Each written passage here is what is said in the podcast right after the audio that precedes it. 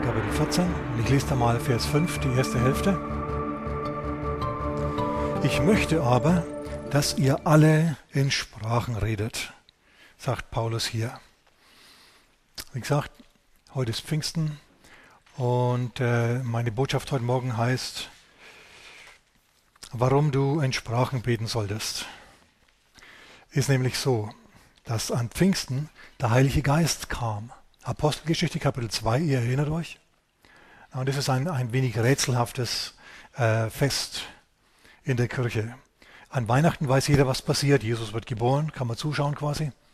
Ähm, an Weihnachten weiß auch, ähm, an Ostern weiß auch jeder, was passiert. Jesus wird gekreuzigt, Jesus tut auferstehen. Aber an Pfingsten kommt der Heilige Geist. Und dann ist ja der Heilige Geist durchsichtig. Ja, und, und, und nebulös. Weil überleg mal, wenn du an Himmel denkst, dann denkst du automatisch an Wolken, an nebulös, diffus, ja, aber nicht an handfeste Sachen. Aber Pfingsten ist eine ziemlich handfeste Angelegenheit, meine Damen und Herren. Und was dort passiert ist, das sehen wir in Apostelgeschichte Kapitel 2. Es war so, dass der Geist Gottes seinerzeit auf die Erde umgezogen ist und seine Hauptaktivitäten hier unten auf der Erde entfaltet, indem er die Gemeinde Jesu alle, die an ihn glauben, erfüllt als Tempel. Seinerzeit, als Salomo den Tempel eingeweiht hat und gebetet hat, O Herr, komm und nimm diesen Tempel an und erhöre unser Gebet hier an diesem Ort, haben die Leviten, die Musiker, haben gesungen, was es Zeug hält. Und dann kam die Gegenwart Gottes, die Herrlichkeit, die manifeste Herrlichkeit Gottes. Im Hebräischen Shekinah. So heißt es, ein hebräisches Wort, Shekinah, ja ist die manifeste Gegenwart Gottes. Die war so stark gegenwärtig im Tempel Salomos, dass man, dass die Priester und so weiter nicht mehr reingehen konnten ins Heiligtum, um dort den Dienst zu ver verrichten. Die Gegenwart Gottes war so stark, denen haben die Beine so gewackelt, die hat schier umgehauen. Na, und so was ähnliches, ich sage fast genau dasselbe, ist an Pfingsten passiert. Wisst du, damals, als Salomo gebetet hat, ist noch was passiert. Es ist Feuer vom Himmel auf das Opfer gefallen, das da auf dem Altar lag. Gott hat dieses Feuer angezündet. Ja, es war Feuer aus dem Himmel, es war kein, kein Priester, der da mit dem Feuerzeug ankam und was angemacht hat, sondern es war Feuer Gottes aus dem Himmel. Und plötzlich, wumms, brennt dieses, dieses, äh, dieses Opfer hier. Keiner hat es angezündet. Alle wissen, Gott hat sich hier verherrlicht. Und die Gegenwart Gottes liegt stark und schwer wie ein, wie ein glänzendes, glitzerndes Tuch, ja, auf dieser, auf diesem ganzen Tempel. Tempel Salomos seinerzeit. Auf jeden Fall ist Folgendes seinerzeit passiert. Als der Tag des Pfingstfestes erfüllt war, waren sie alle an einem Ort beisammen, in diesem Obersaal. Und plötzlich geschah aus dem Himmel ein Brausen, als führe ein gewaltiger Wind daher. Es war die Shekinah-Herrlichkeit Gottes. Und sie erfüllte seinerzeit den Tempel Salomos, wo sie saßen. Und sie, es erschienen ihnen zerteilte Zungen wie von Feuer. Seht ihr, wie das Feuer seinerzeit auf das Opfer im Tempel runtergefallen ist, so ist es jetzt auf die, das individuelle Opfer der Menschen runtergefallen. Die haben nämlich ihren Leib als lebendige Opfer dargebracht. Die haben mit ihren Sünden gebrochen. Okay? Und das haben sie gemacht, um Gott ein Opfer zu geben und Gott hat dieses Opfer angenommen und sie haben gebrannt in den Flammen Gottes. Allerdings waren das keine schmerzhaften Flammen, sondern es waren Flammen der Herrlichkeit. Die gibt es nämlich auch. Gott hat das Opfer angenommen. Das ist damit zum Ausdruck gebracht worden seiner Zeit, bei diesen zerteilten Zungen wie von Feuer. Sie setzten sich auf jeden einzelnen von ihnen und sie wurden alle, sagen wir alle, nicht nur die besonders Heiligen, nur Petrus, Johannes und Jakobus und Maria, die Mutter, sondern alle, sagen wir nochmal alle, alle mit heiligem Geist erfüllt und fingen an, in anderen Sprachen zu reden, wie der Geist ihnen gab, auszusprechen. Eine wunderbare Sache. Sie sind erfüllt worden mit dem Heiligen Geist und zwei Dinge sind passiert. Der Geist Gottes ist gefallen, ja, und hat sie dann auch noch leuchten und brennen lassen in der, in der Herrlichkeit Gottes. Und zweitens, er hat ihnen das Sprachengebet gegeben. Und wie viele haben das bekommen? Exakt genau alle. Es sind praktisch alle Christen in der Bibel, die haben in Sprachen gebetet. Hier in Jerusalem, das war nicht die einzigen in Jerusalem, sondern alle in Jerusalem haben früher oder später begonnen, in Sprachen zu beten, nachdem er spezielle Gottesdienste dafür abgehalten hat. Erstens. Zweitens, Apostelgeschichte Kapitel 8. Das Evangelium hat sich ausgebreitet nach Samaria. In Samaria waren es schon keine reinrassigen, in Anführungszeichen, Rassen gibt es in Wirklichkeit überhaupt nicht, ja. Alle Menschen sind miteinander kreuzbar. Ja, können sich so vermehren und so. Das, ähm, e-, egal, jetzt auf jeden Fall waren das keine, keine reinen Juden mehr, sondern das waren auch Assyrer und sonst was dabei. Wir würden heute sagen, es waren Palästinenser und die haben sich damals genauso gern gemocht wie die Juden und die Palästinenser heute. Die Palästinenser behaupten ja, sie sind Samariter und was weiß ich was alles. Ne, Philister und sonst was. Aber das ist wahrscheinlich eher ein Gerücht. Ist auf jeden Fall nicht wichtig. Diese Menschen haben auch den Heiligen Geist empfangen. Philippus hat dort evangelisiert. Ja, und als sie dann Christen waren, sind Petrus und Johannes raufgegangen, um mit ihnen zu beten, damit sie, nachdem sie Christen geworden waren, jetzt den Heiligen Geist empfangen. Er war nämlich auf noch keinen von ihnen gefallen, heißt es da. Hm. So haben sie auch, haben die Apostel dafür gesorgt, dass auch die Leute in Samaria erfüllt worden sind mit dem Heiligen Geist und in Sprachen geredet haben. Und wohlgemerkt, das heißt nirgendwo, der Geist Gottes hat sich ihrer Zunge bemächtigt und sie haben etwas geredet, was sie gar nicht sagen wollten, ne? sondern sie haben geredet. Sie haben das gemacht. Niemand hat es für sie gemacht, sondern sie haben angefangen zu reden, sie haben aufgehört zu reden, wie der Geist ihnen gab, auszusprechen. Er hat sie inspiriert, aber angefangen zu brabbeln haben sie. Ich komme gleich noch drauf. Na, warum, warum macht Gott sowas? Wie kommt Gott drauf, seine Kinder in Sprachen reden zu lassen? Wie kam er drauf? Sag ich gleich, aber jetzt noch nicht. Zunächst einmal äh, in Jerusalem, in Samaria, Kapitel 8. Dann in Kapitel 10 ein römischer Hauptmann namens Cornelius und sein Haus. Dem erschien ein Engel, hat ihm gesagt, hol den Petrus, der wird dir Worte des Lebens erzählen. Das hat er gemacht, der Cornelius. Und in dem Moment war er natürlich voller Glauben. Glaubst du das? Und offensichtlich hat Cornelius, war Cornelius ein so ernstzunehmender Mensch, er war ja auch Centurio, ja, dass alle in der Bibel, also alle in seiner Umgebung, ihn auch ernst genommen haben. Als Cornelius gesagt hat, mir ist ein Engel erschienen, haben ihm das alle geglaubt. Wenn zu mir manche Leute kommen würden und sagen würden, mir ist ein Engel erschienen, hätte ich meine Zweifel. Ja, das glaubst du nur besonderen, bestimmten Leuten. Die brauchen ein gewisses, ein gewisses Gewicht, ja. Die muss irgendwie ernst nehmen. Cornelius war so einer. Und er hat gesagt, mir ist ein Engel erschienen und er hat mir gesagt, ich soll einen Mann namens Petrus holen. Und alle haben gesagt, ja, dann lass ihn holen, denn der hat Worte des Lebens für uns. Und Petrus kam und als Petrus, ein völlig unwilliger Prediger, als der ins Haus hineinkam, war nicht das Erste, was er gesagt hat, Grüß Gott, sondern er hat gesagt, was wollt ihr von mir? Wisst ihr nicht, dass es für mich verboten ist, für einen jüdischen Mann mit nichtjüdischen Leuten ins Haus zu kommen und bei denen zu sitzen und zu essen und so weiter? Ja, aber Engel. Stimmt, ja, mir, mir ist auch eine Vision widerfahren, sagt Petrus, und deswegen bin ich hier. Ich habe also nicht widerstrebt, obwohl eigentlich ihr nicht würdig seid. So ungefähr kam Petrus an, müsst ihr euch mal vorstellen. Also ein extrem unwilliger Prediger, aber Menschen, die Glauben hatten. Du brauchst nämlich, um erfüllt zu werden mit dem Heiligen Geist und in Sprachen zu reden, brauchst du genau. Und diese Leute, die wussten, ein Engel hat uns das befohlen, dann muss der Mann irgendwie jetzt was zu sagen haben. Wir sollen ihn hören.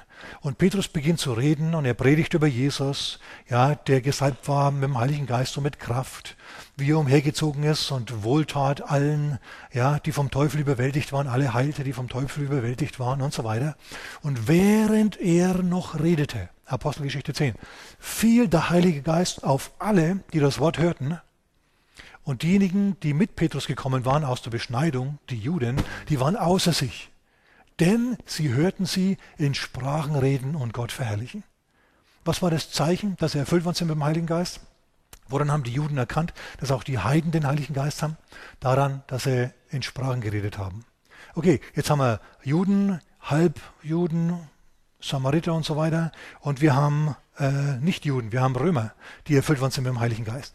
Und zu späterer Zeit sind es dann äh, noch Griechen gewesen, in Ephesus zum Beispiel. Ja? Kapitel 19 von der Apostelgeschichte. Oder in Korinth, im ersten Korintherbrief, Kapitel 1 und 2, äh, Kapitel 12 und 14.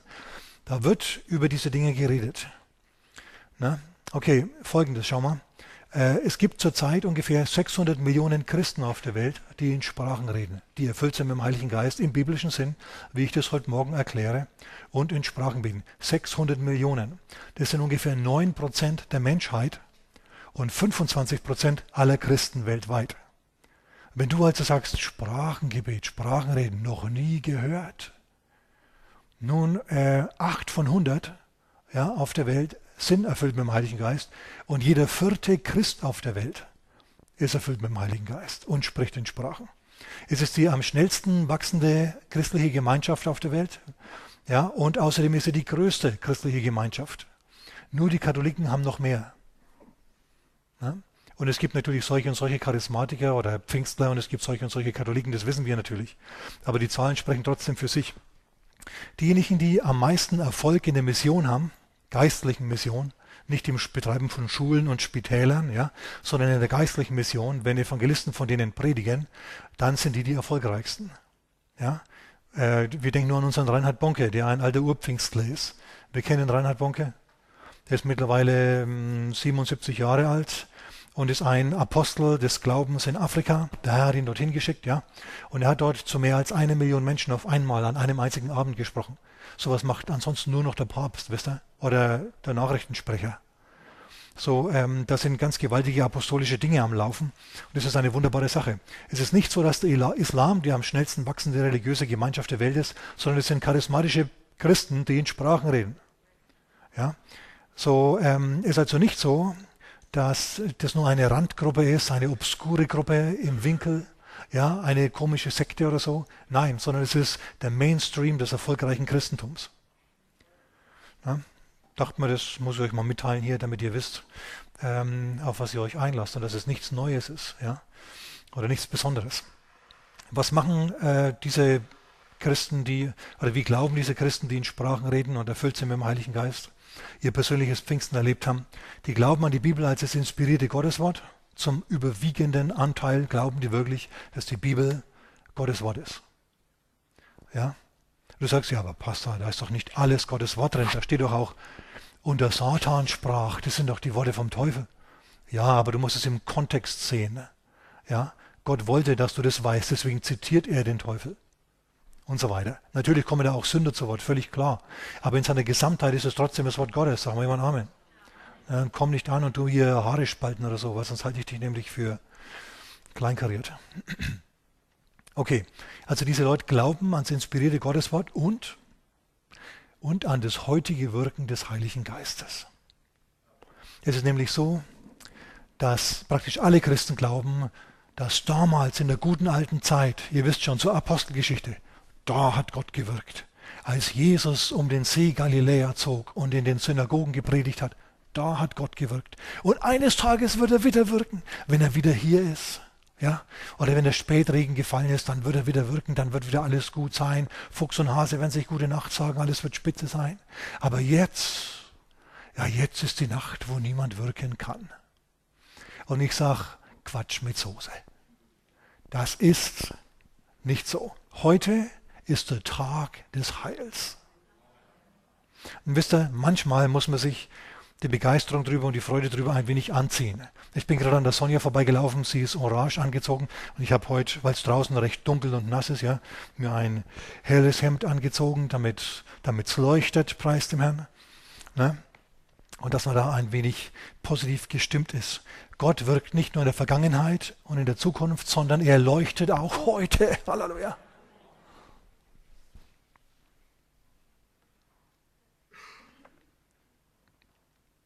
Okay, gut. Äh, Kritiker des Sprachengebets, die gibt es ja auch. Die sind oft meinungsstark, aber ahnungslos. Und geistlich meistens kraftlos. Schaut in Hosea Kapitel 4, Vers 6, da heißt es, mein Gott kommt um aus einem, meiner, nicht mein Gott, mein Volk kommt um aus einem Mangel an Erkenntnis aus einem Mangel an Erkenntnis. Wenn wir die Augen aufmachen würden, dann würden wir erkennen, oder die Kritiker das die Augen aufmachen würden, dann würden wir feststellen, dass die Fingerabdrücke der Geistestaufe und des Sprachengebets sich im ganzen Neuen Testament finden. Paulus zitiert sogar das Alte Testament, mache ich auch gleich, um über das Sprachengebet zu sprechen. Es kommt überall vor. Ja, in Korinth, in Ephesus, in, in Samaria, in Jerusalem, hier und da und dort, überall, bei Cornelius und sonst wo. Ja, halt mal fest. Mein Volk kommt um aus einem Mangel an Erkenntnis. Es gibt sogar zwei volle Kapitel in der Bibel, im ersten Korintherbrief, über die Geistesgaben. Nämlich 1. 1. Korinther Kapitel 12 und 1. Korinther Kapitel 14. da entfaltet Gott diese Gaben vor uns, beziehungsweise spricht drüber, ja, über das Sprachengebet, 1. Äh, Korinther Kapitel 14, da spricht er mehr drüber als über jede andere Gabe. Es muss wohl wichtig sein. Wer glaubt, dass Gott keine überflüssigen Gaben gibt? Wer glaubt, dass Gott sehr wohl einen Zweck damit hat, eine, äh, damit verbindet, ja? Natürlich, ist doch ganz klar. 1. Ne, Korinther Kapitel 14, Vers 5. Ich möchte aber, sagt Paulus, dass ihr alle, sagen wir alle, wie viele haben an Pfingsten in Sprachen gebetet? Dass ihr alle in Sprachen redet. Und Paulus, meine Damen und Herren, verleiht hier dem Wunsch Gottes aus, dass wir alle in Sprachen beten. Na? Und du kannst das auch. Du kannst, wenn du, wenn, wenn, du, wenn du merkst, okay, das ist was für mich, und du bist noch nicht erfüllt mit dem Heiligen Geist, dann kannst du heute äh, Morgen dann nachher zu mir nach vorne kommen, wir beten für dich und der Herr wird dich erfüllen mit dem Heiligen Geist. Aber da musst du innerlich, innerlich ein Ja dazu finden. Ja, als man mich äh, damit überfallen hat, ganz am Anfang, als ich junger Christ war, hey, bist du schon geisterfüllt? Habe ich gesagt, nö, lass ich auch nicht mit mir machen, was immer das ist. Aber als ich dann erkannt habe, oh, steht in der Bibel, ist ja tatsächlich so. Hey, was ist denn da los? Dann plötzlich hat sich mein Herz geöffnet und ich konnte das empfangen. Ja, und als der Mann mir seinerzeit die Hände aufgelegt hat und seine Frau, na, und ich dann in Sprachen geredet habe, dann war, war das wunderbar. Das, ich hatte geblabbert wie ein kleines Bächlein, ganz spitze. Und als ich dann am nächsten Morgen aufgewacht bin, habe ich mir gedacht, was für ein Blödsinn, auf was hast du dich da nur eingelassen? Es ist nämlich eine Beleidigung für deinen Verstand. Und jetzt komme ich auf den Punkt mal zu sprechen. Was hat Gott sich eigentlich gedacht, als er seine Kinder in Sprachen reden hat lassen, als er da drauf kam? Wie kam Gott drauf? Und die Antwort finden wir im Jesaja Kapitel 28. Ich sage euch, wie das dazu kam. Damals war Israel in einer großen geistlichen Krise. Die hatten zwar einen Propheten, wie, Jesaja hier, und sie hatten auch einen guten König, Hiskia, aber äh, wir lesen, oder wir, wir, ihr könnt es aufschreiben, Jesaja Kapitel 28, 11 und 12, aber das Gros der Priester und der Propheten, die haben sich verhalten wie bei uns die Priesterschaft im Mittelalter in Italien. Es war furchtbar. Es war absolut furchtbar. Die äh, kamen zusammen und anstatt äh, zu beten und solche Dinge zu tun, also ich spreche jetzt von den Priestern und von den Propheten, ja, die haben das Wort studiert während des Tages und ich stelle mir ihnen jetzt einmal. Aber am Abend haben sie dann das dringende Bedürfnis gehabt, sich zu entspannen. Und wo kann man besser entspannen als bei einem guten Glas Wein, richtig? Und weil das langweilig ist, bei einem guten Glas Wein allein auf der Terrasse zu sitzen, haben sie sich ins Tor gesetzt seinerzeit. Das war der Versammlungsort, der Treffpunkt, dort ist Gericht gehalten worden. Dort hast du die Obersten getroffen. Wenn du also den König oder seinen Stellvertreter gesucht hast, musstest du ins Tor gehen. Ja, da haben sie auch den Zoll eingesammelt und so weiter und so fort. Da waren also Hallen drinnen, Räume und dort konnten wir auch zum Priester gehen oder zum Propheten. Praktisch, ne? Wo gehst du hin? Ja, ins Tor, dann wussten die, ah ja, entweder du hast einen Rechtsstreit oder du willst einen Priester oder einen Propheten sehen. Gut, alles klar. Und ähm, jetzt saßen also da die Priester und die Propheten, haben auf Kundschaft gewartet, während sie halt sich entspannt haben. Und so saßen sie da und haben gebechert, dass es Zeug gehalten hat. Und die haben so sehr gebechert, dass sie zum Schluss stockbesoffen waren. Die waren so betrunken, dass es nicht mehr feierlich war. Und haben sich gegenseitig angebrabbelt wie kleine Kinder. Ihr wisst schon, wie Betrunkene halt lallen. Und jetzt stell dir vor, ja, jetzt kommt der Elisa ben Jehuda an und er hat eine Frage und aus dem Wort und er will jetzt mal dringend einen Rat haben von seinem, von seinem Priester. Und er geht jetzt also hin, klopft bei den Priestern und macht auf, ja. Und er denkt sich, boah, was ist denn hier los? Es stinkt nach Gespei. Ja, die Priester sitzen da und wackeln. Und als dann einer sieht, dass unser Elisa ankommt, steht er auf und wackelt zu ihm hin. Ja, und sagt, was willst du denn? Mit seiner betrunkenen, schweren Zunge. Ja, ein Rat über dies und das. Gut, dann setz dich mal mit dahin. Ja, und dann fängt der Priester an zu reden und er betet, aber er betet nicht, er brabbelt nur. Wisst ihr, eine, eine Frau, die jetzt Christ ist und, äh, und aber Säuferin war, okay, gesoffen hat wie ein Loch. Jetzt ist sie befreit davon. Die kam zu mir und hat gesagt, Pastor, hör mal zu, das ist ganz eigenartig als ich teilweise im Stockvollrausch war, habe ich gebrabbelt. Es war fast so ähnlich wie Sprachenreden. Und auf genau das bezieht sich Jesaja Kapitel 28, auf dieses Phänomen. Stockbesoffene Prediger, stockbesoffene Priester und, und, und, und, und Propheten, die, äh, die in Sprachen reden, in Anführungszeichen, aber unter dem Einfluss des Weines. Ja? Kaffler, Kaff, Zaffler, Zaff steht in der Bibel drinnen, haben die gemacht. Sie haben also so sich zu Gott gewendet und dann in ihrem Suff haben sie sich hingewendet und haben ihren Berater, ja, die Person, angebabbelt. Haben sie angelabert mit, dieser, mit diesem Babygebrabbel. Wollten sich ausdrücken, artikulieren, konnten aber nur dieses Gestammel und Ge Ge Gebabbel da loswerden. Und irgendwann hat es dann den Gläubigen, den echten Gläubigen, so gereicht, dass sie gesagt haben, ey, Leute, vergiss es. Und sie sind heimgegangen. Und wisst ihr, wer noch heimgegangen ist? Gott. Er hat sich gesagt, das kann ja wohl nicht wahr sein, ja, dass meine Priester und meine Propheten sich zusammensaufen und dann hinterher versuchen, Gottesdienst zu machen. Kann ja wohl nicht sein. Dann hat er beschlossen, es genau um, es umzudrehen. Wenn jetzt also die, die Gerechten zu den Sündern kommen und die Sünder die Gerechten anbrabbeln, dann dreht er es jetzt um. Jetzt ist es so, dass wenn die Sünder kommen, wenn die Gerechten sie anbrabbeln. Was seinerzeit passiert ist, ist, Gott hat gesagt, ihr brabbelt mich an dann werde ich dafür sorgen, dass die Guten, die Geisterfüllten, euch anbrabbeln. Ja, ihr brabbelt im Suff und ich werde sie brabbeln lassen im Heiligen Geist. Ihr beleidigt meinen Verstand, ich werde euren Verstand beleidigen. Das ist das, was Gott sich gedacht hat. Na? Und das, auf diese Schriftstelle, Jesaja 28, bezieht sich der Paulus auch. Na? In äh, 1. Korinther Kapitel 14, Vers 21, da zitiert er das nämlich. Okay, gut. Also das Sprachengebet ist, ja, durch stammelnde Lippen und fremde Sprache wird ihr zu diesem Wort reden. Und das ist Ruhe, das ist Erquickung.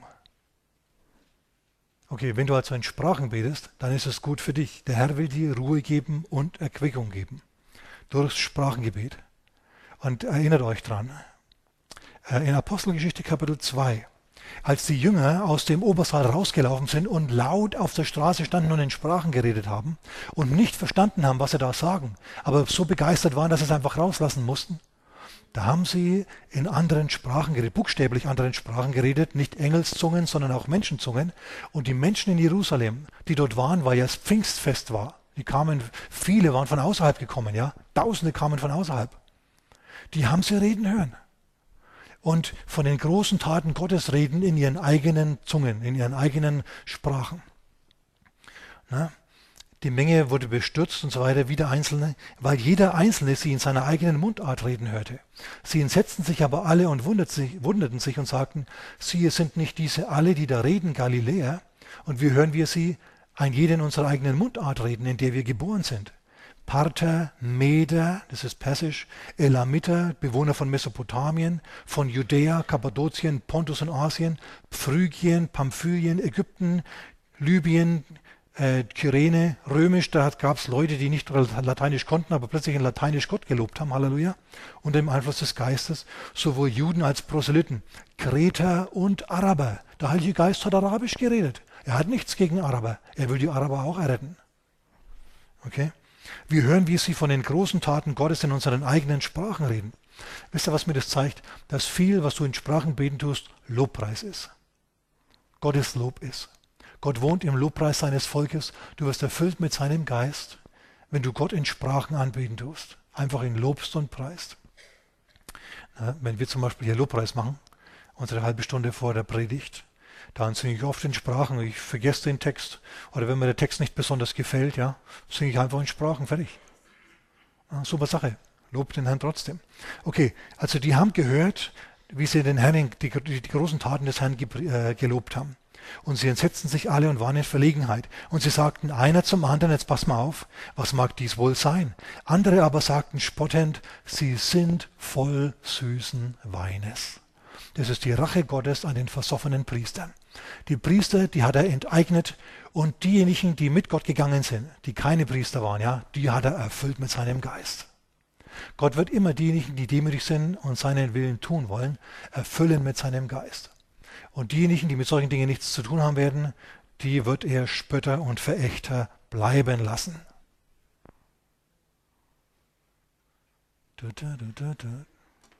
Amen, so ist es. Okay, wie kam Gott drauf, seine Kinder in Sprachen reden zu lassen? Er wollte den Verstand der Ungläubigen beleidigen, schlicht und einfach. Und er wollte uns, sag ich jetzt mal, einen Glaubensstolperstein in den Weg legen, eine Prüfung. Prüft uns Gott? Ja, natürlich prüft uns Gott. Kommen die Versuchungen vom Herrn? Nein, die kommen nicht von ihm, aber er lässt sie zu. Damit du an ihnen wachsen sollst. Manchmal musst du solche Dinge wie das Sprachengebet bei den Hörnern backen und sagen, ja, das ist für mich. Ich sehe es in der Bibel, also will ich es haben. Und wenn es meinen Verstand beleidigt, so wie ich seinerzeit, ja, wach am nächsten Morgen auf und denke mir, so ein Quatsch. Du hast dir direkt einen geistlichen Kater.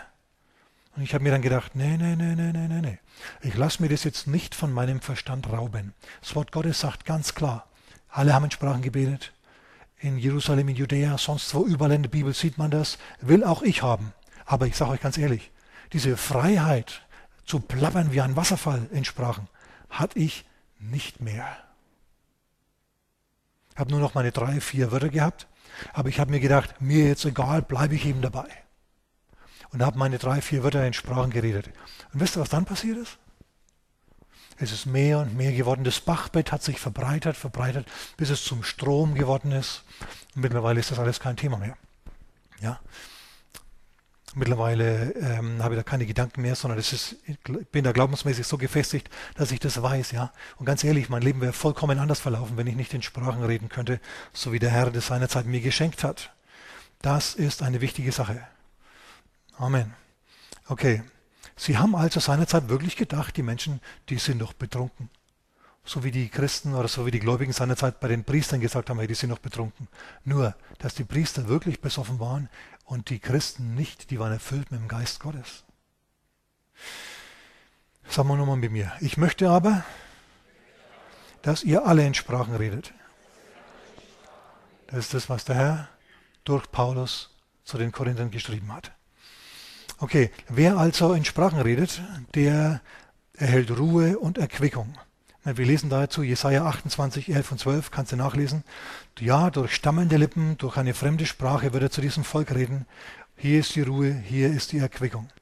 Was also passiert ist, dass du innerlich ruhiger wirst, wenn du in Sprachen beten tust.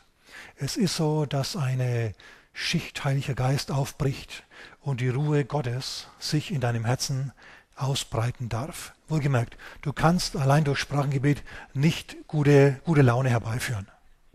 Okay, das ist, das ist äh, zu wenig. Du musst, um auf gute Laune zu kommen, dir gute Gedanken machen. Sagen wir jemand Amen.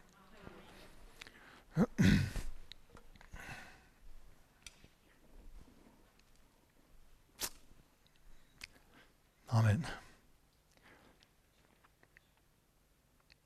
Und wenn du dann in Sprachen beten tust, dann wirst du innerlich ruhiger und erquickt. Okay, ich mache jetzt weiter hier mit einem anderen Punkt. Wer in einer Sprache redet, der erbaut sich selber. Vielleicht noch ein Vers, weil er mir gerade einfällt. Im ähm, Epheserbrief Kapitel 5 in Vers 18, da heißt es, berauscht euch nicht mit Wein, sondern werdet voll Geistes. Indem ihr zueinander singt, äh, redet in Psalmen, Lobliedern und geistlichen Liedern ich würde mal sagen, indem ihr in Sprachen redet. Punkt. Weil ist ja ein großer Teil davon Lobpreis Gottes. Okay, du kriegst Ruhe und Erquickung dadurch. Erstens und zweitens, du erbaust dich selber. Äh, ich greife mir jetzt vor, aber das steht tatsächlich im 1. Korintherbrief Kapitel 14, Vers 4. Wer in einer Sprache redet, der erbaut sich selbst. Was heißt es im Klartext? Was heißt es auf Deutsch? Wenn du dich selber erbaust, das Wort ist wirklich das Wort für erbauen im Sinn von ein Haus bauen. Und du kannst ein Haus bauen aus Stroh, du kannst ein Haus bauen aus Hohlblocksteinen. Welches ist stabiler? Das Haus aus Steinen, ganz klar. Das haben wir schon gemerkt. Ne? Äh, Sandburgen, die werden davon gewaschen, aber dein Haus hoffentlich nicht, weil es mit Steinen gebaut worden ist. Wenn du also in Sprachen beten tust und dich selber erbaust, dann meint der Herr das ganz buchstäblich. Du erbaust dich, dein Leben verläuft glatter und hör mal, wo Probleme auftauchen, da ist dir die Antwort relativ nahe. Du hast zwar Probleme, aber die greifen dich nicht mehr wirklich so total an. Ja, ähm, es wird dir relativ leicht und schnell Weisheit gegeben, wie du das Ganze lösen tust. Ohne Sprachengebet ist dein Leben manchmal ein Stolpern von einem Problemchen zum nächsten. Und wieder zu einem und wieder zu einem. Immer Dinge, wo du dir denkst, Mensch, das hättest du doch jetzt nicht gebraucht. Also das habe ich festgestellt. Als ich eine Zeit habe, an der ich aus irgendeinem Grund nicht besonders viel in Sprachen gebetet habe, ist aller möglicher Käse passiert. Ich habe seinerzeit, das war in den 90er Jahren, ja, ein Faxgerät gekauft. Habe es angeschlossen und festgestellt, mh, funktioniert nicht. Also ich bringe es zurück zum Händler und der sagt, ja gut, wir reparieren es.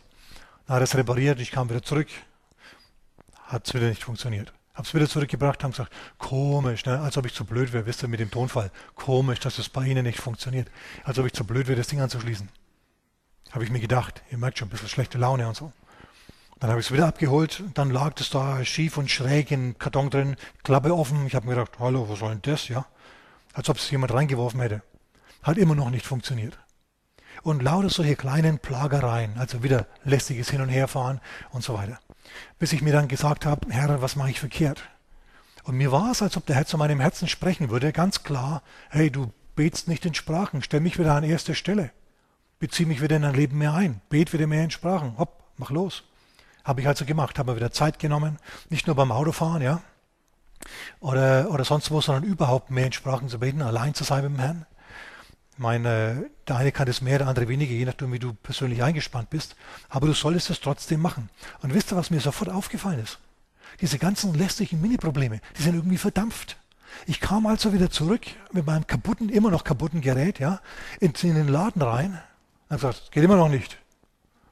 Die Chefin höchstpersönlich kam, ach ja, das wissen wir schon, das ist ein Softwareproblem, ja, das ist das falsche Software drauf, das ist von Spanien statt die deutsche. Suchen Sie sich ein anderes raus ein anderes. Ich habe gesagt, ja, suchen Sie sich ein anderes, da machen wir jetzt nochmal lang rum. Und dann habe ich eines, äh, das alte, das hatte kein Telefon dabei, habe ich ein neues gekriegt mit Telefon dran. Wäre ein wenig teurer gewesen, habe ich es so bekommen. Ich habe mir gedacht, was habe ich jetzt richtig gemacht? Hey, ich habe ganz einfach in Sprachen gebetet. Ich habe den Herrn geehrt. Ich habe ihn gelobt und gepriesen für seine Gnade, für seinen Segen. Habe ihm ganz einfach, ja, in meiner Demut ja, im Gebet besucht und er hat sich mir genaht. Ich habe mich ihm genaht, er hat sich mir genaht. Das ist eine wunderbare Sache. Finde ich spitze, dass der Herr sowas macht. So, du erbaust dich also selber. Was bedeutet es? Ähm, alle Weltsprobleme, lästige Problemchen werden entweder schnell gelöst, zu deinen Gunsten gelöst, ja, oder sie treten eher gar nicht erst auf. Wisst ihr, im Psalm 91, da heißt es ja, er gibt seinen Engeln Befehl, ja, dass sie dich bewahren, dass du deinen Fuß nicht an einen Stein stößt. Das ist Gottes Wille für dich.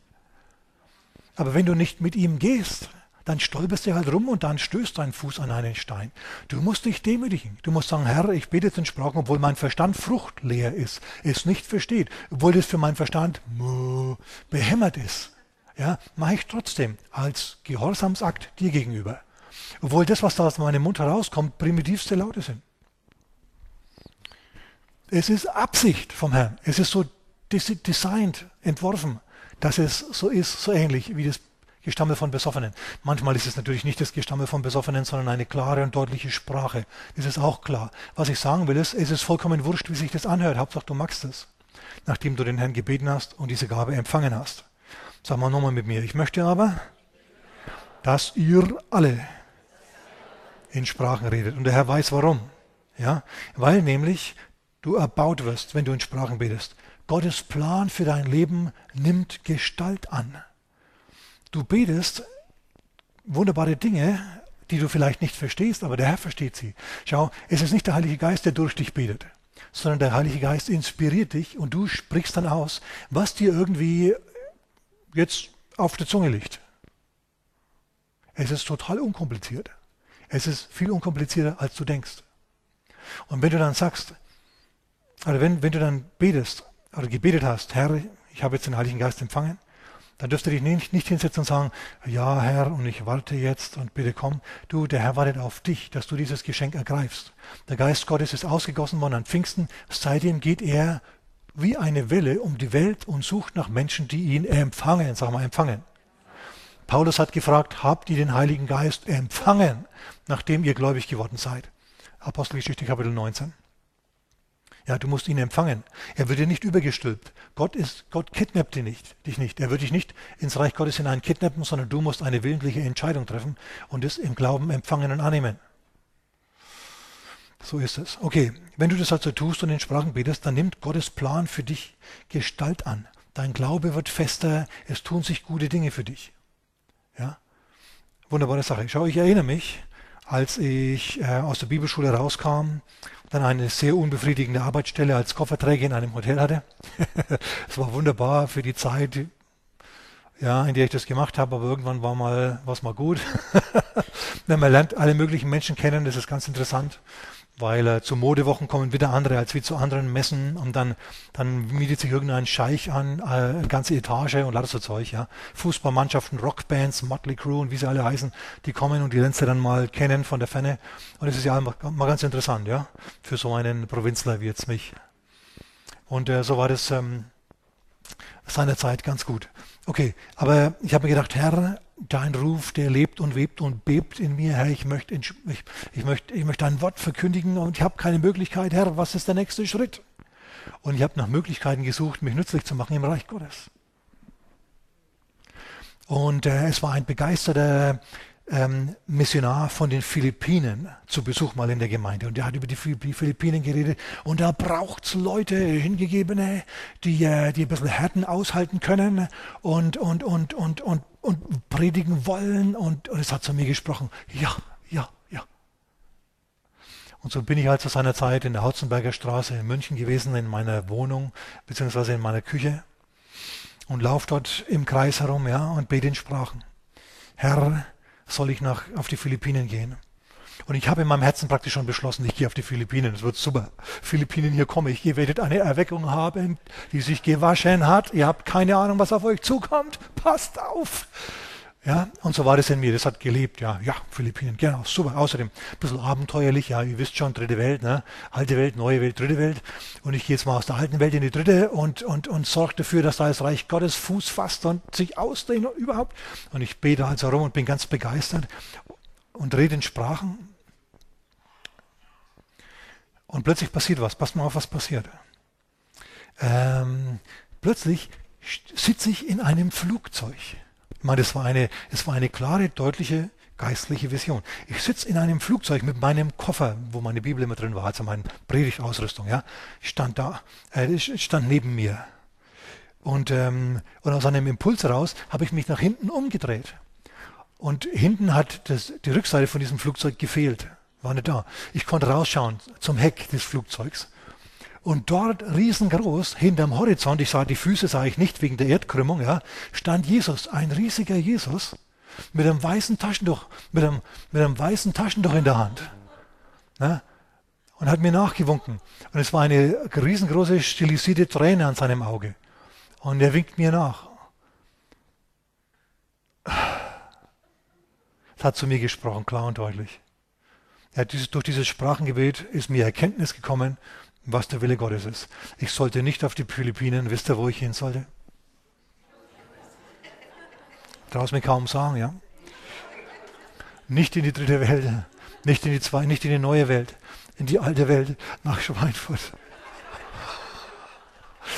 Ich war aber in der Zwischenzeit mal äh, in Indien und Pakistan und verschiedenen anderen Ländern der Welt. Auf die Philippinen habe ich es aber nie geschafft. Vielleicht, weil ich da Vorbehalte habe. ne? Der Herr hat mir da ja schon einmal nachgewunken. Ich habe nämlich sofort erfasst, um was es da geht. Mir war sofort klar, wenn der Herr nicht mit mir im Flugzeug sitzt, sondern wenn er, wenn er da hin im Horizont, wo Europa ist, ja, wenn er dort steht, oder zumindest der westliche Teil der Welt, die westliche Hemisphäre, wenn er dort steht und mir mit einem weißen Taschentuch nachwinkt, dann verabschiedet er sich von mich, dann, von mir, dann verlasse ich also ihn jetzt hier. Und außerdem ist es traurig für ihn gewesen, weil ich habe die Träne auch noch gesehen. Es wird also Leid und Plage auf mich warten, wenn der Herr nicht mit mir ist. Das war mir völlig klar. Ich habe gesagt, Herr, Herr, vergiss es, vergiss Philippinen. Herr, ich bete für die Philippinen, gib denen dynamische Prediger. Wie mich, habe ich jetzt nicht gesagt, ja. gib, gib denen gute Männer und Frauen Gottes, Herr, und, und, und Herr, hilf mir weiter, wo soll ich hin? Und dann hat sich das ergeben, dass mich jemand eingeladen hat, hier in einem Gewerkschaftshaus, das mittlerweile eine, eine Koranschule ist, ja, äh, mal eine Predigt zu halten. Und da gibt es sogar einige, die damals dabei waren. Wer war damals dabei? Na, hier ist eine ganze Reihe von Leuten waren damals dabei. Es war richtig gut. Manche sind damals geheilt worden, sind heute noch geheilt und haben es mir erst neulich wieder erzählt.